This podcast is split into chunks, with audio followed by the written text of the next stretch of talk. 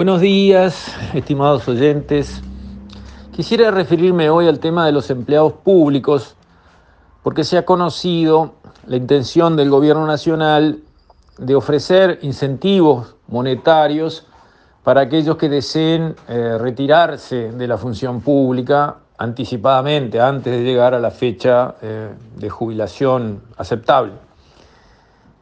Esto ya se, ya se intentó en el pasado, más de una vez. Eh, en el gobierno de la calle Padre se hizo alguna gestión en esa dirección y también creo en alguna oportunidad anterior, lo cual no deja de ser, yo qué sé, un poco eh, absurdo, ¿no? Este, contratamos empleados públicos y después les pagamos para que se vayan. Volvemos a contratar empleados públicos, les volvemos a pagar para que se vayan. No sé, suena un poco torpe, por decirlo menos.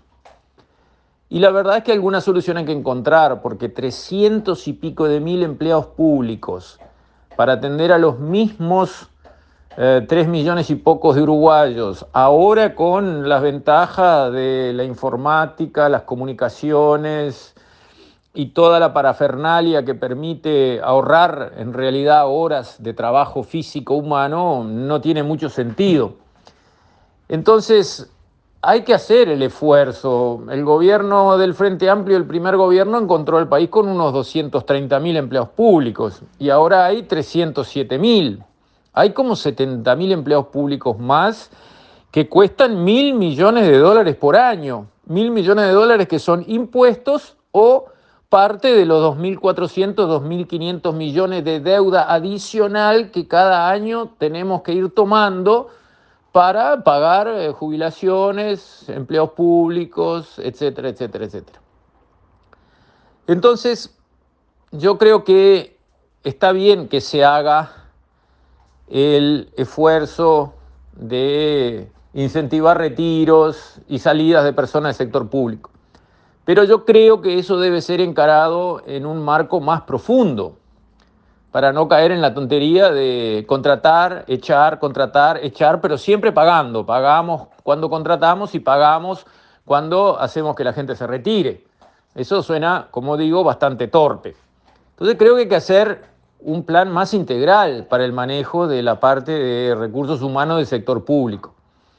Primero, establecer mecanismos que así como vamos a tener una regla fiscal para el gasto, tengamos también una equivalente regla para la contratación de empleados públicos, que sea válida esa regla para todos los gobiernos de todos los partidos.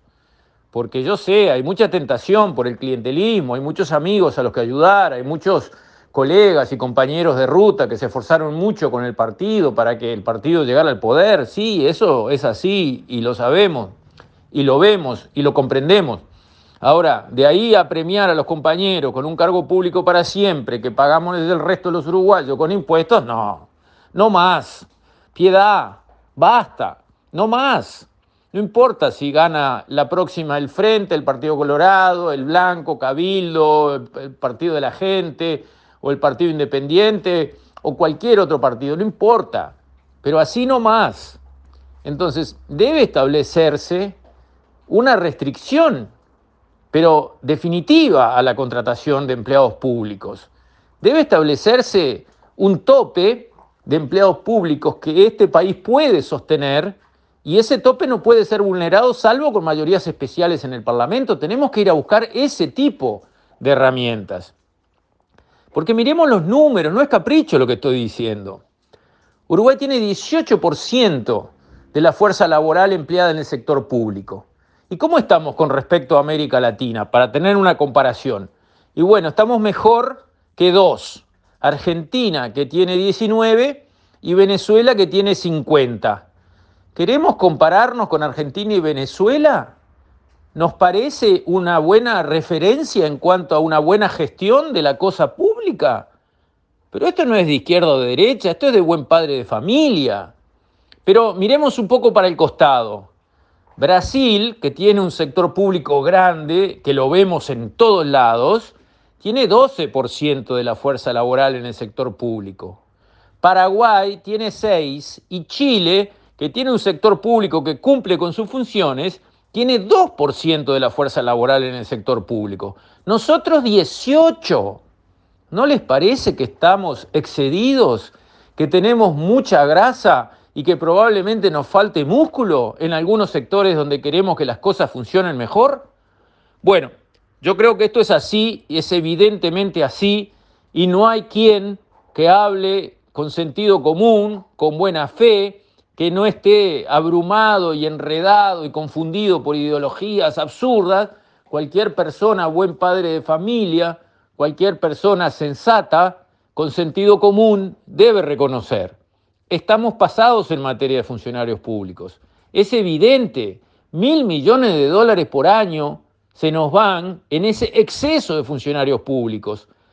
¿Cuántas cosas podríamos hacer con mil millones de dólares por año que se reflejarían en un país mejor, en una sociedad mejor cuidada, mejor atendida? Cosa que no tenemos.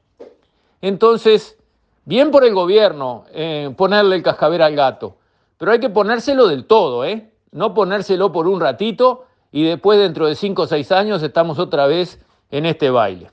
Con esto, estimados oyentes, me despido hasta mañana, si Dios quiere.